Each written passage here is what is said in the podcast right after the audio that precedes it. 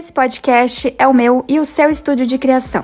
Aqui vamos atrás do processo criativo por trás das histórias de terror, suspense, policial e gótico. Eu sou Mariana Moreira, sua host. Eu sou escritora, apaixonada pelo suspense e apaixonada por conversar com outros escritores. Aproveita, vem com a gente.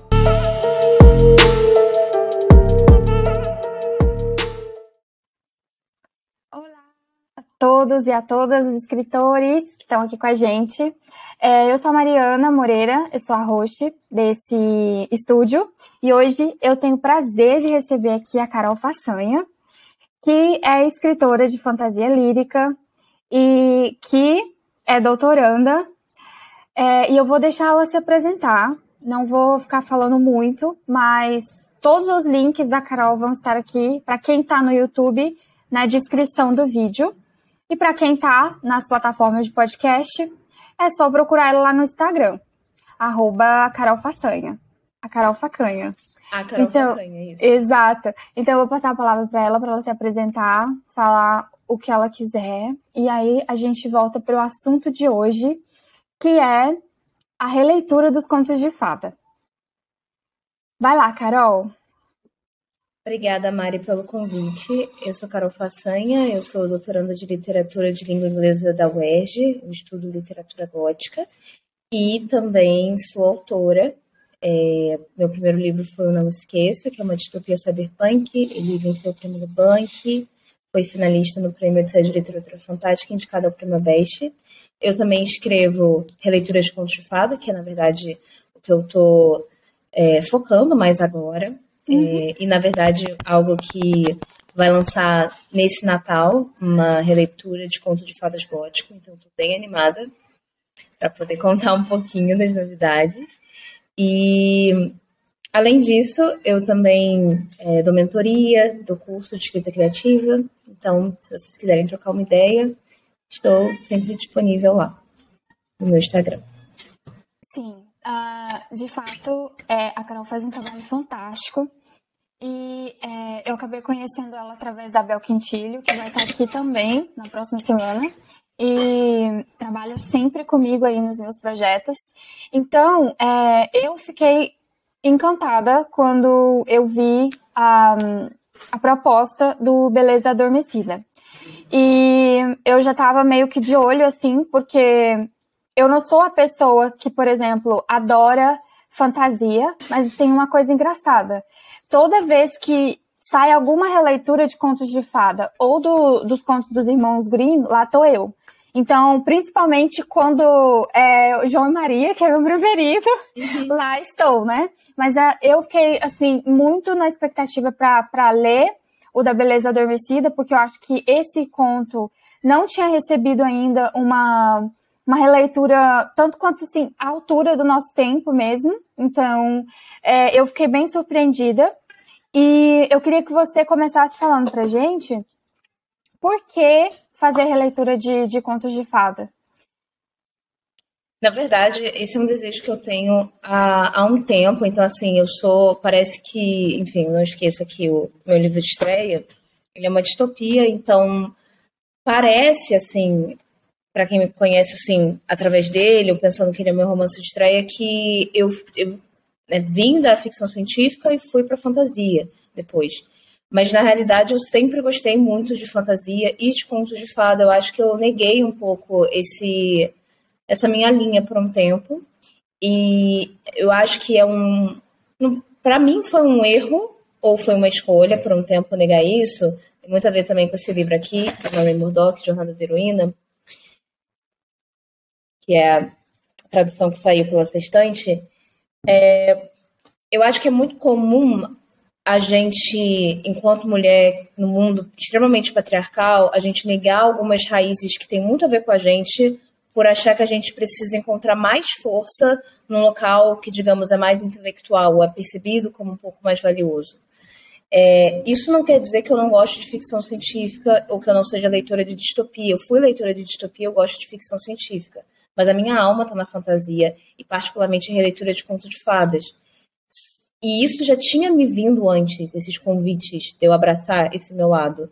Uma das primeiras releituras que eu escrevi, que eu quero relançar e colocar na Amazon, ele agora está numa revista de graduação de letras, foi O Labirinto de Alice, que era uma releitura de Alice no País das Maravilhas, em que a Alice, ela. Vou contar para vocês, né? A Alice, ela entra num labirinto, que é um desafio da Rainha de Copas, e no final do labirinto, ela olha no espelho e ela descobre que Alice também é a Rainha de Copas. Então, ela sabe? Ela tem os dois lados. Ela é menina, ela é mulher, ela é vilã, é a mocinha, ela é o veneno, ela é a cura, ela é tudo junto, sabe? E, e eu lembro que essa história veio antes, assim, esse conto tá curtinho, eu penso em ampliá-lo tal, mas eu tinha muito medo de escrevê-lo. Da mesma maneira que eu tinha muito medo de lançar a história que eu vou lançar no Natal. Pelo menos é um conto que vai introduzir o universo dessa história. E que eu quero depois contar um pouquinho mais, é uma releitura também. E eu acho que conversando com um, a Sarah, que, do, que é uma professora de inglês, do, é, do, depois eu vou colocar o, arroba dela, para o pessoal não confundir o arroba dela e falar um outro, um outro, um outro G.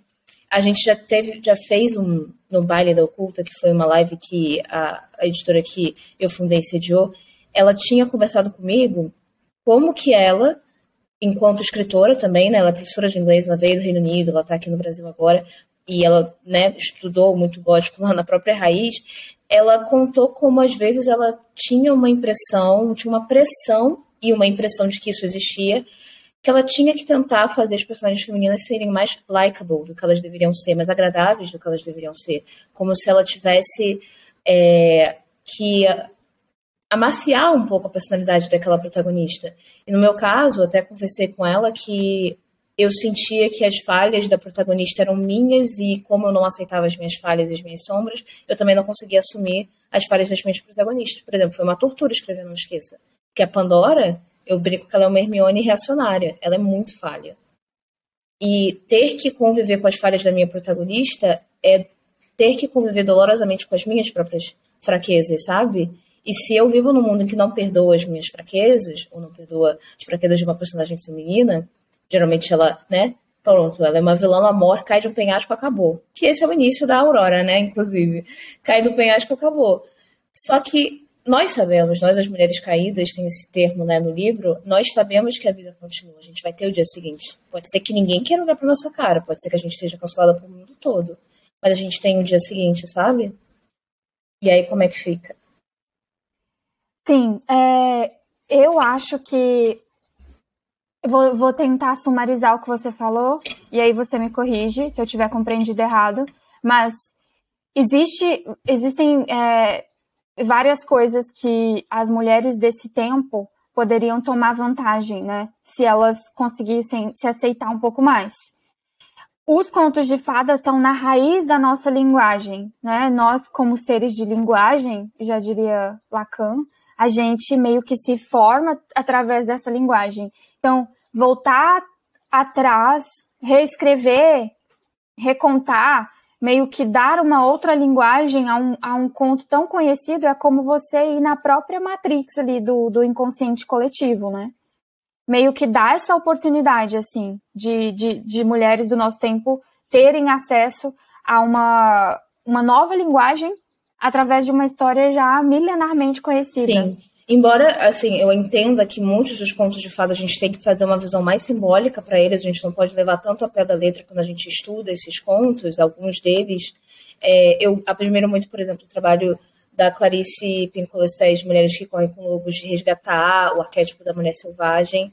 É, entender algumas coisas simbólicas eu acho que faz sentido quando a gente pensa em contos de fadas, mas eu não acredito que isso impeça que você retire desse local os contos e você trabalhe é, num outro tipo de viés, sabe? Então, assim, o que, que são os dons da, da Aurora, por exemplo, sabe? Entende? Então, o que, que é a bruxa má? Então, se a bruxa má podia simbolizar alguma coisa em algum momento, entendo, mas por que, que a mulher mais velha tem que simbolizar isso? Sabe? Porque esses símbolos também contam uma história de colonização do imaginário. E quando o nosso imaginário está colonizado, a nossa vida está colonizada, sem que a gente perceba, entende? Então, acho que eu tenho cada vez mais me desamarrado de algumas de alguns grilhões que eu carrego ainda, alguns que eu carregava, para falar sobre liberdade feminina e me libertar enquanto eu faço isso, sabe? É, porque o nosso imaginário é muito colonizado e você vai percebendo, conforme a gente vai passando de donzela para outras fases, digamos, né, que algumas promessas que nos foram feitas, elas são quebradas muito rápido, sabe? Em algumas histórias que a gente ouviu falar, em algumas promessas que fizeram pra gente o que nós fizemos para nós mesmos quando a gente era mais nova. E aí tem algumas idades, assim, que eu acho que são muito pontuais, assim, pra gente acordar, sabe? E, e, e perceber que não é maldade, não é rancor, não é amargor. O conselho de muitas mulheres mais velhas, e uma coisa que a Clarice Pinkolas fala é que parte dessas histórias, quando são colonizadas, brecam realmente o contato da mulher mais nova com a mulher mais velha. Né? A mocinha que vai ser perseguida por uma mulher mais velha, que vai ser uma vilã, que vai ser uma bruxa do mal. Não é sempre, não é sempre, é verdade. Mas eu acho interessante esse ponto, porque essas, assim, onde que vai estar tá essa troca de experiência se tiver uma competição feminina no meio? É, de fato. E assim, uh, eu acho que na, na minha família as mulheres são extremamente livres, não porque elas querem sair correndo por aí, mas porque a gente é meio que a gente é meio que responsável por sempre colocar comida na mesa, né? Então a gente nunca teve muito essa essa escolha de ficar ali recolhida dentro de casa, né? Então, de uma forma ou de outra, sai muito para enfrentar muito o que está lá fora. Agora, uma coisa que pegou muito para mim na questão dos dons, e eu espero que cada que várias leitoras meio que levem os dons de várias formas, porque isso é que é o interessante, mas para mim ficou muito na questão das cirurgias Nossa. plásticas. Porque isso é uma coisa que pesa na minha família é um troço que pesa. Tipo assim, corre, vai ser linda, vai ser maravilhosa, vai aonde você quiser. Quer ir pra Alemanha, vai. Mas faz a cirurgiazinha plástica primeiro. É tipo assim, né? Então, meio que você, se você comprar essa proposta, você vai se distorcendo, né? Quem é você depois? Aí o nariz, a coisa do nariz. Nariz, o famoso nariz. Nossa, eu quero muito. É, o famoso nariz, a coisa de você não se parecer mais com com o seu povo. Então, assim, é, é claro que ali é, é, incrível, porque eu leio aquilo ali eu sei que cada leitora vai ter a sua, o seu fantasma uhum. para meio que pegar o papel uhum. dos dons ali e tal. É, mas existe muito isso, assim. É, e eu, para mim, era aquilo ali que, que mais pesou. E é, a, a, a, aquela hora onde você descobre que venderam um troço para você, mas que na verdade a mulher e o homem eram inimigos. E ela descobre, não, peraí, né? Então a gente meio que. O que, que aconteceu? A gente virou inimigo. Surpresa agora, porque é, eu acho, assim, que é engraçado como que tem tantas interpretações possíveis realmente em algo que a gente escreveu e a gente não tem essa, essa noção quando a gente escreve. Porque eu acho que se a gente ficasse pensando, a gente não escreveria, sabe? Todas as interpretações. A gente analisaria aquela história, a gente não escreveria. É, e acho que precisa de um certo abandono na hora de criar, sabe? De, porque senão, se você pensa em tudo, em todas as possíveis interpretações, eu acho que você acaba se travando mesmo e não escrevendo. Mas quando eu pensei uhum. nos na questão dos dons, né, e, e, esse apagamento dos traços étnicos, eu pensei num, processo, assim, de falar um pouco é, de decolonialidade, assim, de falar um pouco de como que existe uma colonização do imaginário, inclusive nos nossos filtros, por exemplo, que daí vão para o mundo todo, né, então... E aí foi isso que eu pensei, falei, nossa, se a gente, se alguém for fazer alguma, alguma associação, acho que vão associar com os filtros, mas não pensei na, na, cirurgia plástica, que também eu acho que é uma interpretação super possível, né? É, e, e, a questão Sim. também do nariz, assim, cada pessoa vai pensar no nariz diferente. Isso é uma coisa que agora que você falou, e eu fiquei com essa. Porque o nariz sempre foi um ponto de muita insegurança minha, sabe? Uma nariz de batatinha, e aí tem essas narinas assim, que eu fico sempre um pouco self-conscious, sabe? Com o meu nariz. E, hum. e às vezes é uma coisa que, por exemplo, eu comento às vezes com meu marido, sabe? Como é que tá meu nariz, assim? E, e, uma coisa muito que eu mesmo depois me coloco, nossa, isso é bobo, Carol, isso é bobo.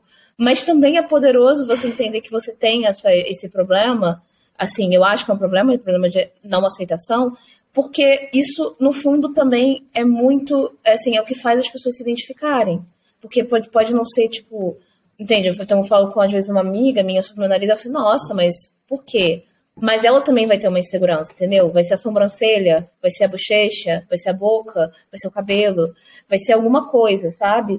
E então, uhum. no fundo, a gente às vezes tenta se proteger e proteger o nosso ego, proteger até dessa vulnerabilidade, mas no fundo está na vulnerabilidade que a gente consegue se encontrar, trocar uma conversa e ajudar a gente a se libertar um pouquinho a cada cada vez. Então, é um preço que a gente tem que pagar também, né? De, de se colocar vulnerável ali. Eu tive um pouco de medo ao colocar algumas coisas ali no Beleza Adormecida, uh, porque a gente vive em épocas cruéis. Então, eu fiquei com medo de um, fazerem todo tipo de associação comigo, sabe? Nesse mundo é, é complicado, às vezes, pensar algumas coisas, porque.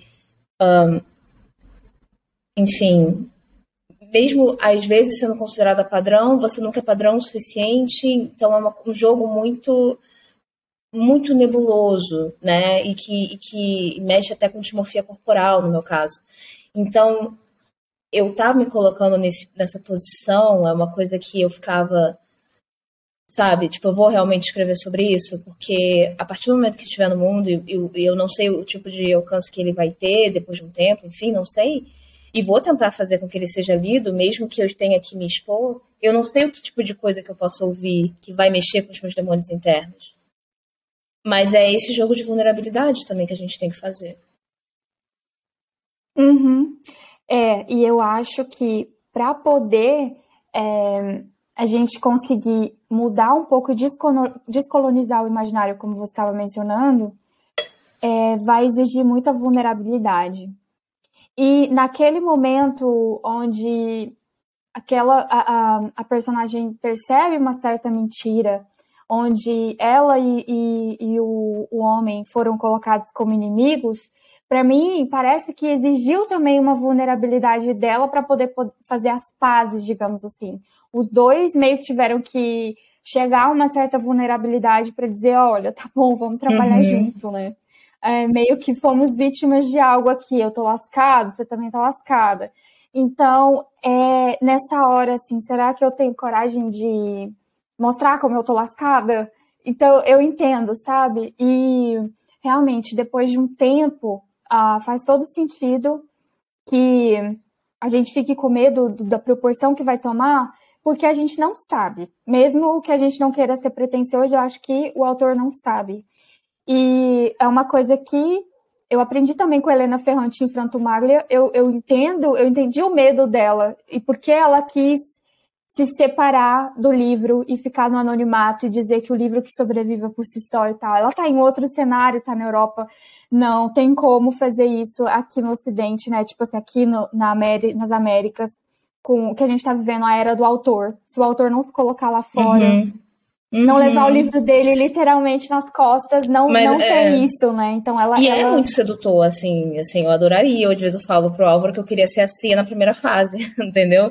A carreira Ai, dela, entendeu? Eu coloco meu cabelo na frente e não importa quem eu sou, não importa nada, deixa que o livro vem na frente. Mas eu não sinto realmente como mulher latina no Brasil, vivendo tudo que a gente está vendo, eu tenho essa escolha. É, eu preciso é. me expor.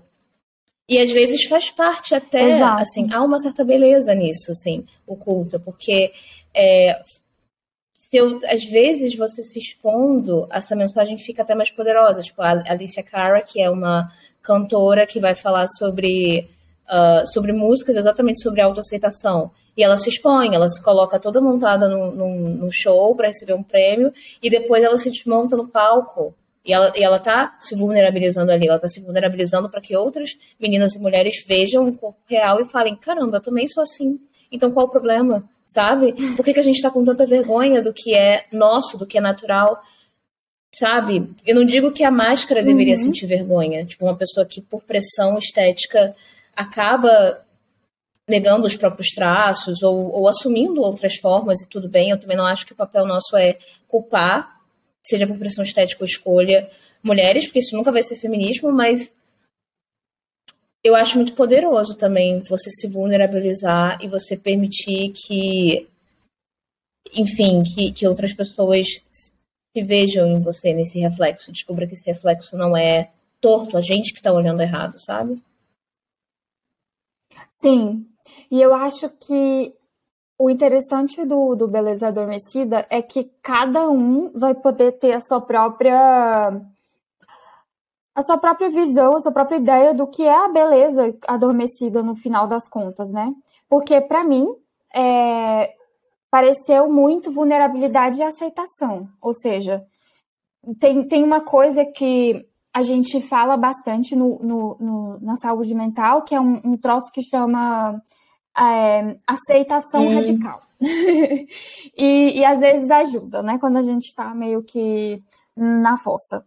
E eu acho que ali a, a, falou de uma aceitação, mas de um processo. É um processo, né?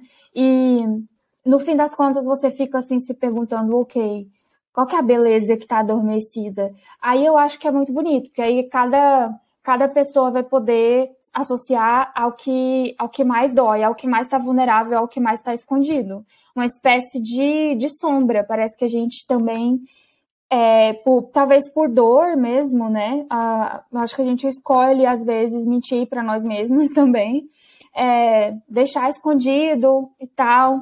E outro dia, quando eu comecei a ler o livro, foi muito sinistro, porque eu comecei a ler a história e tinha um, um seriado aleatório uh, no Netflix.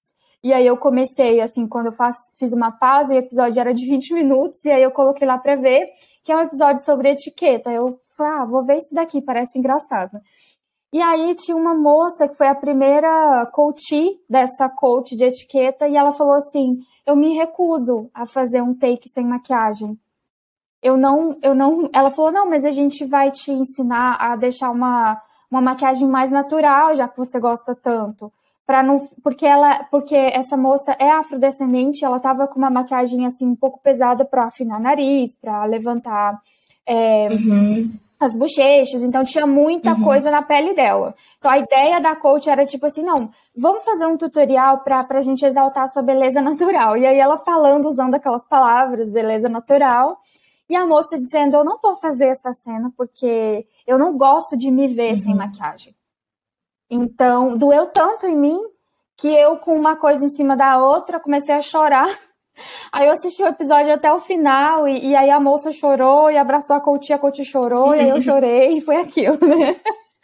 Então, assim, achei sensacional, assim. É, e me levou a pensar bastante sobre essa coisa de, às vezes, a gente tá com uma dor e não querer ver. Tipo, não quero ver minha cara no espelho, ou então eu não aceito se eu não fizer uma cirurgia plástica, como eu já escutei muitas mulheres uhum. falarem, né?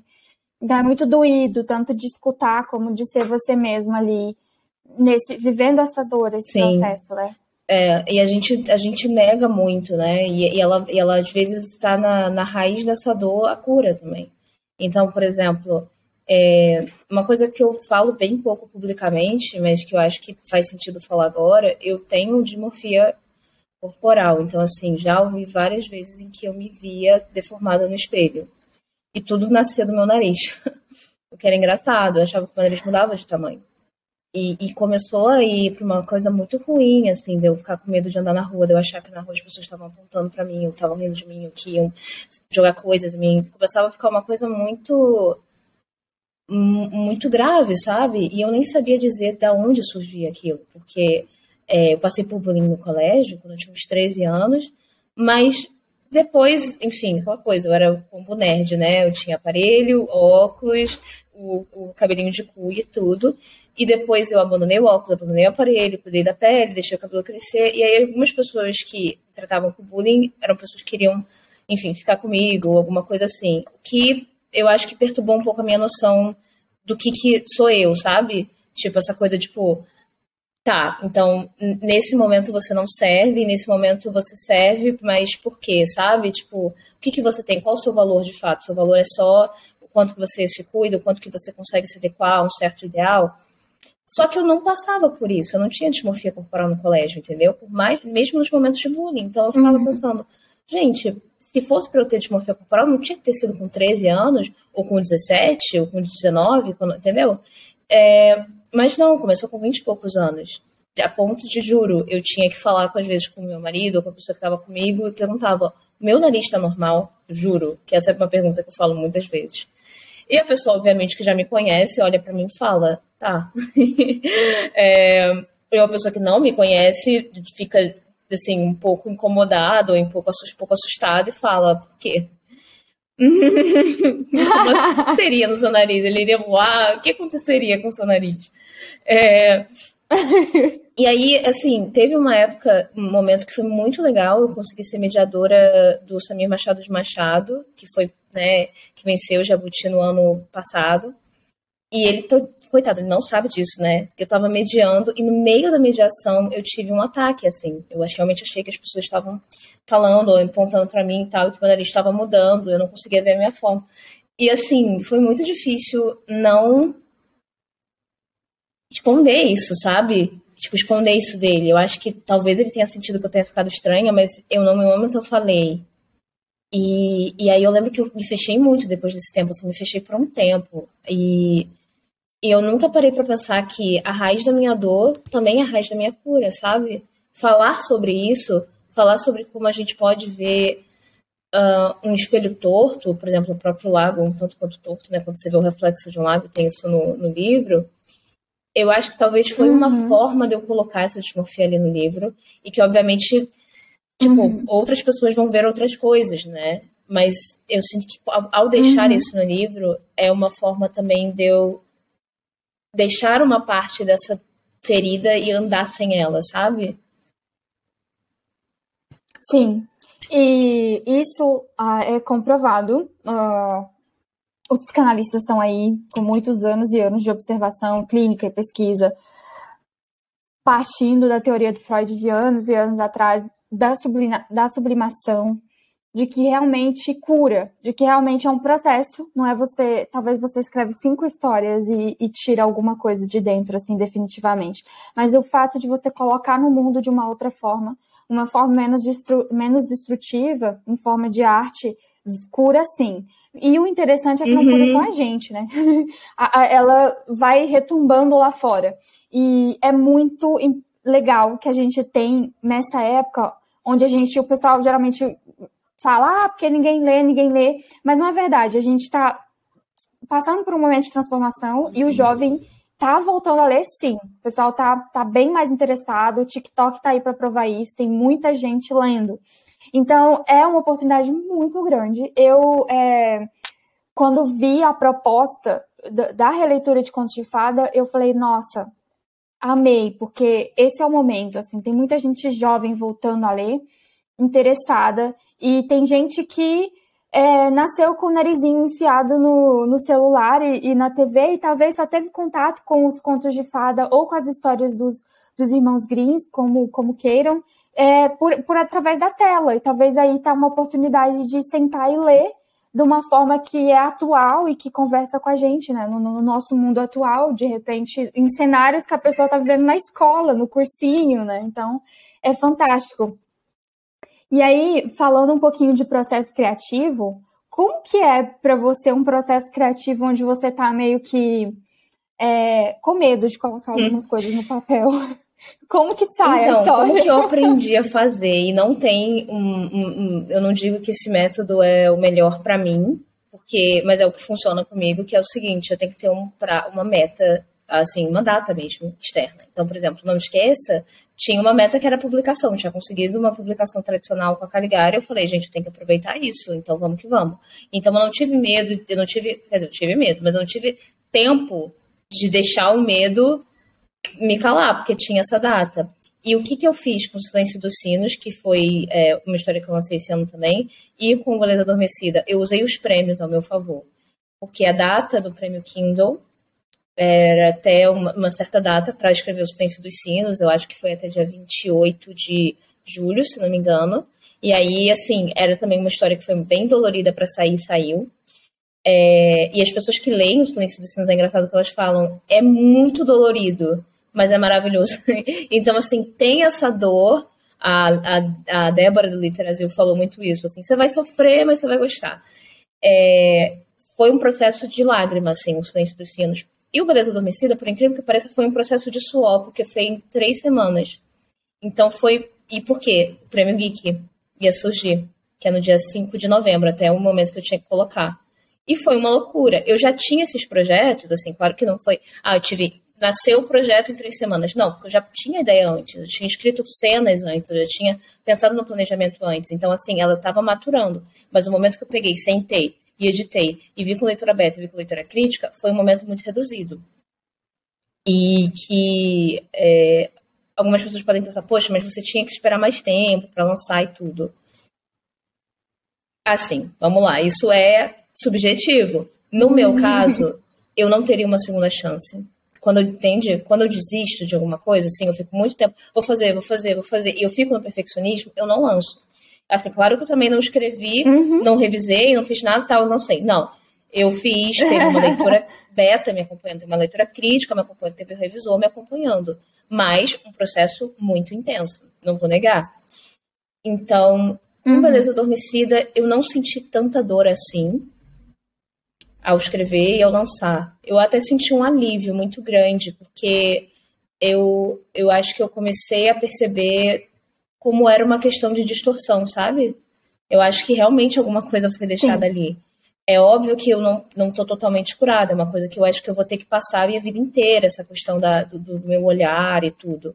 Mas eu sinto que é, não nada foi em vão, entendeu? Eu também trazer essa questão comigo, essa questão interna para ser trabalhada, ela também me faz muito mais humana e muito mais sensível à questão é, que eu, a outras pessoas que eu poderia não ser. Eu jamais, e não sei se isso é só porque eu sou assim, mas porque eu sofri bullying, porque eu tenho essa questão, eu jamais vou falar de uma, da aparência de uma pessoa. Porque eu sei o quanto dói você achar que tem algo de errado com você. E de você achar que você pode ir na rua e algo uhum. acontecer, mesmo que não tenha acontecido na vida real.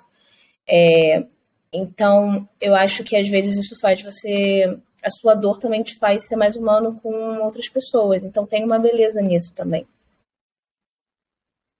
Sim, eu acho que é uma, dá uma meio que dá uma extensão para a nossa empatia, né? E esse, essa, essa galera que, que te acompanha, eu achei muito sensacional a ideia do, da data dos prêmios. Porque assim, gente, é fantástico, porque ali você vai dar um, uma chance para essa história de concorrer num prêmio e meio que você já tem ali uma corrida, na, sabe? Assim, é, é legal a gente às vezes, escrever com essa sensação, assim, vai, guria, você consegue. É, é bom. E é, essa galera que te acompanha, para quem às vezes está começando a escrever e não está tão familiarizado com os termos, você terceiriza esses serviços da leitura beta e da leitura crítica? Ou já tem pessoas que trabalham com você, não sei, talvez de outra forma, seja permuta, ou seja pessoas uhum. da sua uhum. editora? Ou Olha, depende, para assim. cada história é uma história. Então, a pessoa que fez a leitura crítica do Não Esqueça não foi a mesma pessoa que fez do Silêncio dos Sinos e do Beleza Adormecida. Quem fez a leitura crítica do Beleza uhum. Adormecida e do Silêncio dos Sinos foi a Gabi Hakiron, autora de fantasia maravilhosa. E, uhum. e, o, e o Silêncio dos Sinos foi permuta, porque eu vou fazer a leitura crítica do dela. Isso é uma coisa que é possível você combinar com uma pessoa que você já tem intimidade, enfim, que, que top, e que também esteja interessada no seu serviço. Mas o Beleza Adormecida foi pago. E foi com a mesma pessoa. Então foi, sabe? Ah, Agora, a leitura beta, normalmente você não, não se cobra. Geralmente você faz a leitura beta para a pessoa também, ou a pessoa faz a leitura beta porque está interessada em ler a sua história, mas aquilo não é um serviço, né? Que a pessoa presta para você. Sim. É, e revisão, eu confesso que eu é, sou meio trapaceira, porque o meu marido é revisor. Então, eu delego as coisas para ele e a gente se acerta aqui, né? A gente não, não, não paga, né? Pagar pro marido para viver na mesma casa não faz sentido. Então, eu tenho um pouco de sorte nesse aspecto, né? Ele também é, ele também é tradutor, então eu penso quando colocar algumas histórias para o inglês, para o italiano, né? Ele é poliglota, então penso também em contar com o apoio dele em algumas dessas, pelo menos nas, nas primeiras empreitadas. Mas eu acho que varia muito uhum. com, os uhum. recursos, com dos recursos que você tem, sabe? É, as primeiras histórias que eu escrevi, o Filha da Lama, que é uma história que eu quero relançar com uma outra, uma outra pegada, que está lá na Amazon, eu fiz, eu acho que só com uma revisão, que nem foi uma revisão paga, se não me engano, foi em 2019. Então, não, foi em 2018, se não me engano. Nossa, tem tempo. Então. Uhum. Eu acho que é legal aí também, né? A gente meio que aceitando e, e fazendo o possível dentro das nossas possibilidades. Mas é muito bom também que a gente meio que esteja dentro de alguma comunidade de escritores, seja um grupo de WhatsApp ou alguma coisa assim, né? Para você ter meio que um direcionamento, assim, alguém te indica um profissional, alguma coisa desse tipo. Sim, assim, é, quem não tem assim, recursos para procurar, para conseguir pagar um curso, para conseguir pagar algo, eu recomendo muito o canal da Blanche Quendê, o Fixomos. Ela é, é mestre agora, acabou de, de, de, se formar né, em mestre é, na UERJ, de literatura. E ela é uma pessoa muito generosa, ela está há anos colocando um dos maiores canais de escrita criativa, se não o maior, do Brasil. Então ela está desde o momento que ela aprendia a jornada do herói, ela está falando sobre muitos aspectos, não só sobre a jornada do herói, claro, esse foi só o primeiro vídeo dela. Então ela fala sobre personagens, sobre edição, ela fala sobre ritmo, ela fala sobre muitas coisas. Então eu super recomendo. Sensacional. Eu não conhecia, tô super feliz em conhecer. Vou colocar o link na descrição para quem está no YouTube. E é isso. Agora, Carol, vamos lá, pelo amor de Deus. Fala mais tá, do projeto. O projeto que vem aí. mas vai ser uma releitura de Bela e a Fera com barba azul, com escamas, com serpentes. Eu não sei porque eu falo escamas porque tem, um, tem, muito a ver com, tem muito a ver com escamas, então. Mas então, assim, é uma releitura uhum. de Bela Fera com barba azul. É, e, tem, e tem escamas, tem serpentes enfim, nesse universo. É, uhum. Enfim, é uma história antiga para mim, porque na verdade eu sonhei com ela quando eu tinha 15 anos. E agora, quase com o dobro da idade, é quando eu me sinto pronta para lançá-la. Então, ela já teve várias versões. Nossa, que lindo! É porque, assim, a Bela Fera é um dos das histórias que, na raiz, assim, mais me tocam. Pela por causa da relação uhum. entre a Bela e o pai. Mas é, é legal a gente falar disso depois que a gente lê a sua história. É, de repente eu coloco é, alguma resenha, um trecho no YouTube e lá no Instagram do Gloomy para a gente poder falar dessa parte. Mas assim, o que lança não é o romance todo, ah. o romance vai lançar só no ano que vem. É, mas o conto uhum. vai ter um uhum. conto que vai introduzir esse universo, introduzir essa história, e aí esse conto ele vai ser lançado no dia 25 de dezembro, no Natal. Então, Carol, tem mais alguma coisa que você gostaria de dizer sobre, sobre os projetos? Ah, eu só posso dizer que ano que vem vai ser bem movimentado, principalmente no que diz respeito à releitura de conto de fadas. Tem vários projetos para nascer aí. Um, então, estou muito animada em, em, liberar. Então, assim, é, a releitura de Beleza do Homicida foi o início vai ter ainda uma releitura de né, Bela Fera com Barba Azul, e vai ter outras releituras por aí, pela frente.